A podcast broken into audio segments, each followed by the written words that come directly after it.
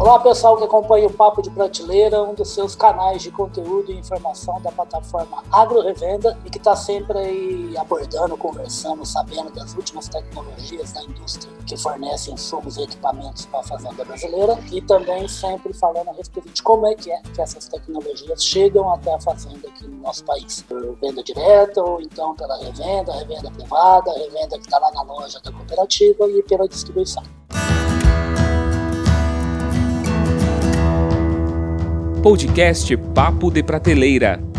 Eu trouxe para conversar com vocês um assunto super bacana de um produto que é simplesmente fundamental para qualquer fazenda moderna de pecuária. Eu trouxe aqui para falar desse assunto o Bruno Dancieri. Tudo bem, Bruno? Bem-vindo aqui ao Papo de Prateleira. Tudo bem, Riba. Muito obrigado pelo convite. É sempre bom falar de pecuária, falar de tecnologia, falar um pouco da nossa história, né, para todos que acompanham o canal.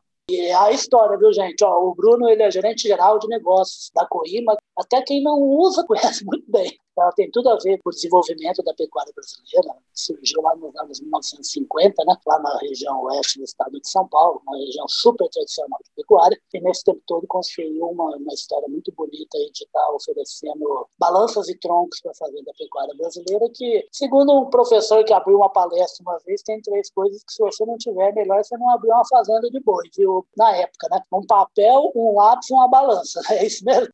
É, bem por aí, né? Porque a gente em pecuária, a gente compra e vende peso, né? Então, como que a gente faz isso sem medir, né? Então, a gente vem aí se esforçando nos últimos 70 anos justamente para tentar colocar essa mentalidade na cabeça do pecuarista. Mas ainda o desafio é grande, né? Tem estudos recentes que mostram que apenas 15% das propriedades no Brasil Quanto? adotam balança, 15%. 15? É muito assustador mesmo, né? Então isso nos anima também a continuar o trabalho, né? Porque a gente sabe que por mais que grandes tecnologias venham surgindo, ainda o básico precisa ser feito, principalmente em pequenas e médias propriedades. Né? Esses 85 quer dizer a gente que só vai ver o peso do boi lá no frigorífico e ainda briga com os caras. Exatamente, né? Aí fica difícil defender a nossa classe, né? Porque a gente também é pecuária, além de indústria, a gente é pecuarista, né? Então a gente prega muito pela adoção de tecnologia, e quanto mais a gente se unir em prol disso, mas a gente vai poder cobrar lá na frente, né? Não adianta a gente exigir sem também dar a contrapartida, né? Exatamente, né? Como o Bruno já enfatizou, o que que o pecuarista brasileiro faz? Ele produz alimento. Que alimento? Carne. O que, que é o ideal para ele? É ele ter uma carcaça cada vez mais pesada com carne de qualidade. Gente, a Coima produz vários tipos de balança para vários setores. Logicamente, a gente vai se concentrar aqui mais na agropecuária, que é o que interessa ao, ao papo de prateleira, né? Ô Bruno, como é que está o portfólio hoje aí de balanço e tronco da Coima, em número, né, em área que atende aí para o pecuarista? A Coima esse ano completa 70 anos, né? A gente é líder na produção de balanças bovinas e troncos de contenção no Brasil, né? A gente também exporta aí para mais de 30 países, né? Dentro do nosso portfólio, basicamente a gente conta ainda com as balanças mecânicas, mas só de 1.500 quilos, que são as balanças para um animal, né? A gente já teve balança aí de 10, 6, 4 animais. Hoje a gente, na mecânica, a gente só tem uma. As balanças eletrônicas, que elas são com capacidade de carga maior, mas geralmente porque ela é junto numa gaiola ou num tronco de contenção. E as balanças para pesar caminhões, né? A gente aí tem um portfólio muito amplo, que é muito comum em grandes propriedades, na agricultura é, e na atividade pecuária para confinamento. Então, as balanças de caminhão, um portfólio muito amplo, balanças aí de 10 a 70, 80 metros, aí, o tamanho que for necessário. Como ela é modular, né, você pode fazer a montagem de acordo com a dimensão do caminhão.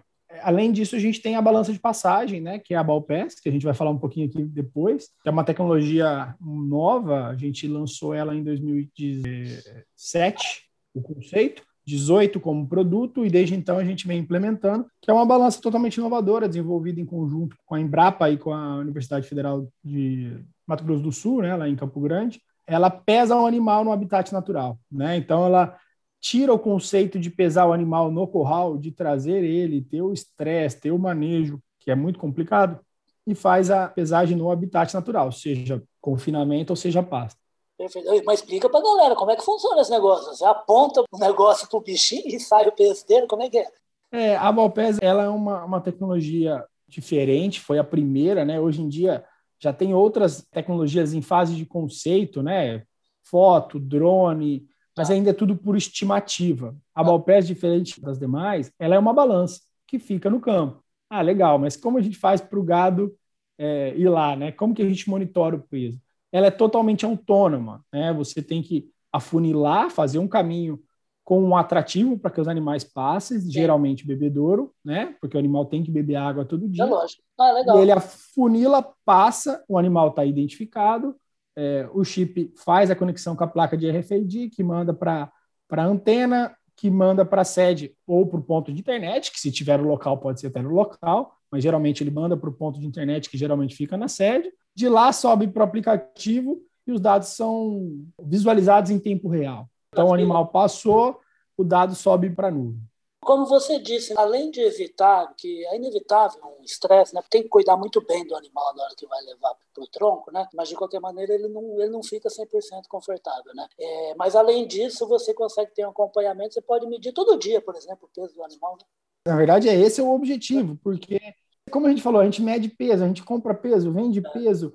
Só que depois que Inês é morta, né, a gente brinca, não adianta fazer mais nada, né? Depois que você já já mandou para o abate ou esperou dois, três meses, é muito tempo para se perder. Então, com o monitoramento diário da evolução do ganho de peso, você consegue identificar se a taxa de lotação está adequada, se a dieta, no caso de confinamento, está adequada também. Então, você consegue fazer ajustes num curto espaço de, de tempo. Um animal ruim lambe do saldo bom, come do capim do bom, igual ao animal bom. E também tem uma outra coisa interessante que a gente observa os nossos clientes que já têm essa tecnologia, é segurar mais o animal que está bom. Né? Se o animal está ganhando peso, não é porque ele já chegou num determinado peso que você tem que mandar para o abate. Não, você pode continuar boa, né? segurando, ele continua convertendo, né? Então, se o objetivo é gerar carcaça, vamos segurar, né? Então, isso é muito interessante e essa tecnologia permite isso, né? Que maravilha. Vocês vejam que coisa, que estágio que a gente vai chegando né, ao longo da pecuária, né? O Bruno estava conversando comigo um pouquinho antes da gente começar a gravar, como é que é que todo esse portfólio aí que a Coima tem, especificamente no caso para a agropecuária, como é que se consegue atender o cliente final, que é o fazendeiro, que é o pecuarista, né? Você estava falando a respeito de cooperativas, de representantes, de distribuição, como é que funciona esse canal, Bruno? É, a Coima, ela tem representantes aí no Brasil todo, né? Hoje no nosso portfólio de representantes são mais de 600 representantes cadastrados e muito deles lojas agropecuárias, né? Revendas de outros produtos que são parceiros nossos. Perfeito. Então a gente sempre prezou por esse relacionamento, então eles que são a nossa cara, né? É, no campo, no, nos mais diversos rincões do Brasil. E a, mais recentemente, nos últimos, na última década, vamos dizer assim, parcerias muito consolidadas com as cooperativas, né? Principalmente, vou citar algumas, mas a Coamo, a Cooper Citrus, a Cocamar e mais recentemente a Canda, elas fazem um trabalho aí muito próximo é, de uma revenda, né? Eles compram esses produtos com uma condição diferenciada e permitem, né, por meio dos financiamentos que o sistema cooperativo permite, fazer com que o produto é, chegue de uma maneira mais facilitada, né, para o cliente, para o cooperado, no final das Exatamente. contas. Então, é uma parceria de muito sucesso, a gente está muito animado, tanto que a gente tem evoluído ao longo do tempo, tentando buscar mais, a gente sempre fica aberto a novos canais, né? Porque, no fim, como a gente disse, ainda 85% do mercado precisa começar a adotar a tecnologia, né? Então, a gente só vai conseguir... Fazer uma parada estratégica aqui, porque o Bruno, quando comentou sobre esse número, eu quase caí para trás, gente. O Brasil é o maior exportador de carne bovina do mundo. O Brasil produz carne bovina, produz quase 10 milhões de toneladas só para atender o mercado interno. O brasileiro é tarado por carne bovina. O boi construiu o Brasil dos últimos 150 anos, povoou o Brasil, conquistou os territórios do Brasil. E o Bruno falou que 15% apenas dos pecuaristas brasileiros usam balança. É um desafio, graças a Deus, né, Bruno? Mas é um dado bem triste, né? É porque a gente vê que muitos pecuaristas vão acabar saindo da atividade. Né? Quando a gente faz um, uma comparação com a agricultura, por exemplo, ela está bem mais avançada na adoção de tecnologias. Então você vê é, mais profissionalismo, né? poucos amadores na atividade de agricultura. Na pecuária você já vê mais gente que herdou, que segue a atividade, é, tenta empurrar, mas no final das contas está degradando o ativo, está é, tá perdendo rentabilidade, é isso que está acontecendo. Então a gente enxerga aí, né? A gente, junto com os especialistas que acompanham esse mercado mais do que nunca, né? Mas a gente vê isso acontecendo na prática é cada vez mais um movimento de consolidação. Você vê ainda o pequeno, acredito que vai continuar, que tem uma pequena propriedade, custos enxutos, às vezes com uma estrutura menor, o grande consolidando aquele médio que usa a pecuária como segunda ou terceira atividade. Né?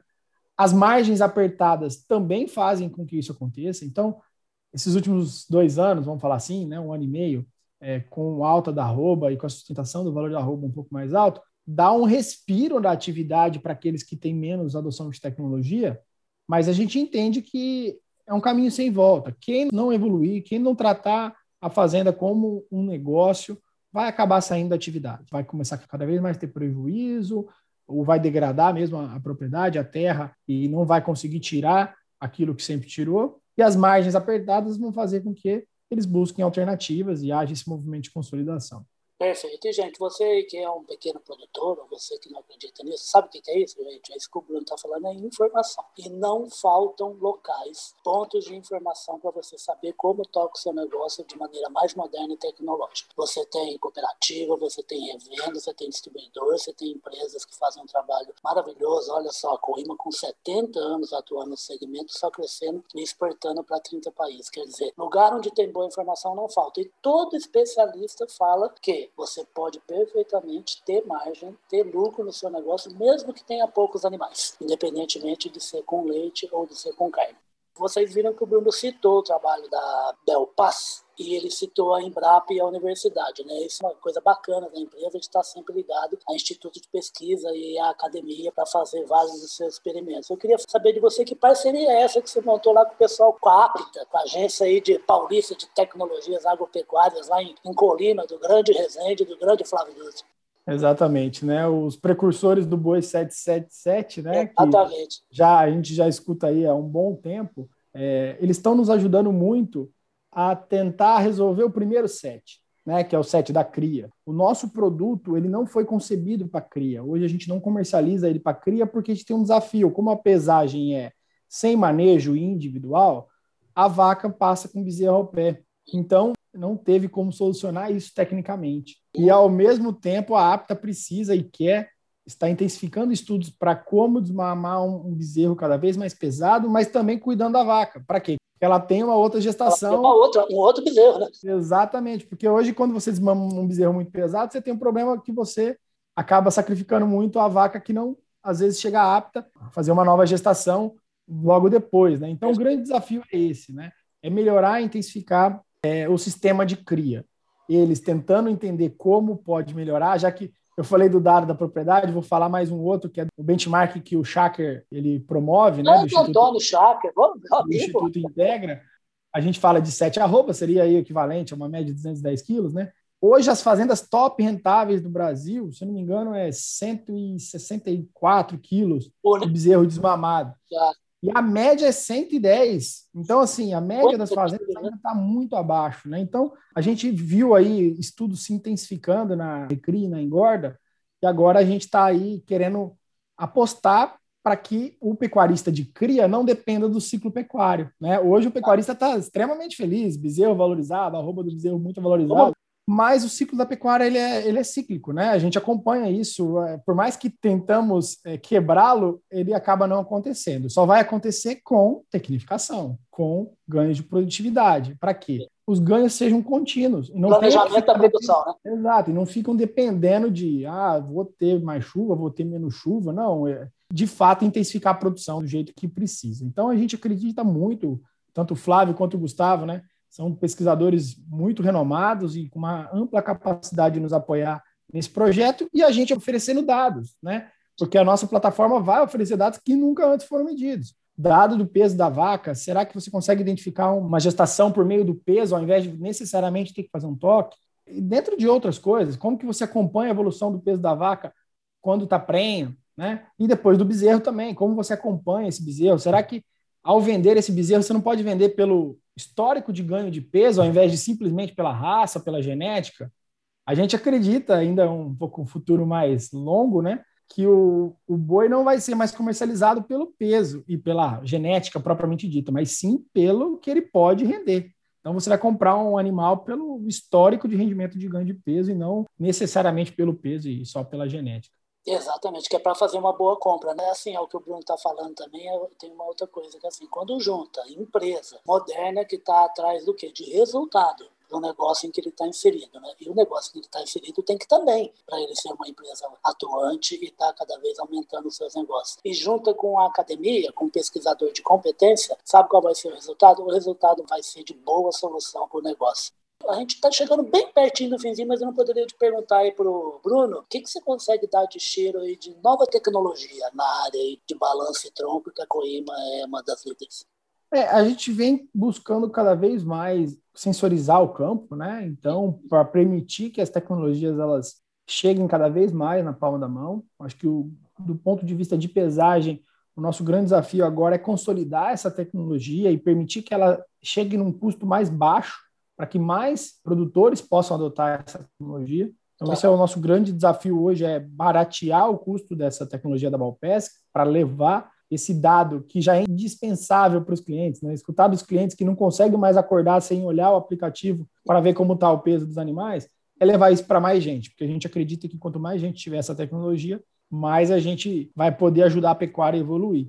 Né? Então, esse é o, nosso grande desafio do ponto de vista de pesagem, mas a Coima não para, né? A gente está aí desenvolvendo, vai lançar um novo tronco esse ano. É, também estamos intensificando bastante na nossa divisão de balanças rodoviárias. A gente quer crescer bastante nesse segmento que é muito forte e variado, né? Muito forte no agronegócio, mas também fora do agronegócio. Então, os grandes desafios aí, por enquanto, que a gente pode revelar são esses. Ô, Bruno, eu nem devia fazer mais perguntas, que a gente está estourando, mas não tem problema não. Só mais uma coisa, eu até achei que você fosse citar. E também a integração do dado né, obtido pela tecnologia Corima com outros pontos né, de informação e de comunicação, e é lógico que é TI, né, de uma propriedade, né, como, por exemplo, a fábrica de ração, se ele tiver, né, a, a dieta que está lá no, num computador de algum dos técnicos do pecuarista, né, a gente é indústria, então buscar cada vez mais fornecer device, fornecer é, hardwares para sensorização de campo e permitir, em parceria com as empresas de software, né, a gente tem uma versão de software para a questão do peso, mas buscar a integração com chuva, com luminosidade, com previsão do tempo, com qualidade de solo, enfim, com diversas possibilidades que a gente não... É que falta, né? diversas tecnologias que a gente ainda nem sabe, né? A gente nem tomou conhecimento, mas que com certeza vai revolucionar a forma de tomar decisão no campo. Né? O olho vai ficar cada vez tendo menos valor. Né? Até porque o Bruno estava falando a respeito de o conhecimento é uma coisa muito bacana. Quanto a gente mais conhece, mais coisas tem para conhecer e é cada vez mais gostoso conhecer. Né? Então o Bruno citou que de manhã o cara se acostuma a estar de olho em número, em aferição que foi aferido, ele sempre acorda tarado para ir lá de novo ver o que, que dá para melhorar na fazenda. Né? Estava até me lembrando uma frase do Bruno deve conhecer, que é o, o Moacir Corse, lá de Piracicaba, né? um gênio nosso de, de, pastagem. Né? E ele falou numa palestra assim: o custo custa, mas sempre dá para baixar o custo do custo. Então é isso. Negócio é informação, atenção, equipamento para te encher de informação, você vai pegar as 12 e transformar isso em lucro do seu negócio. Bruno, eu queria agradecer demais a sua presença aqui no Papo de Prateleira, rapaz.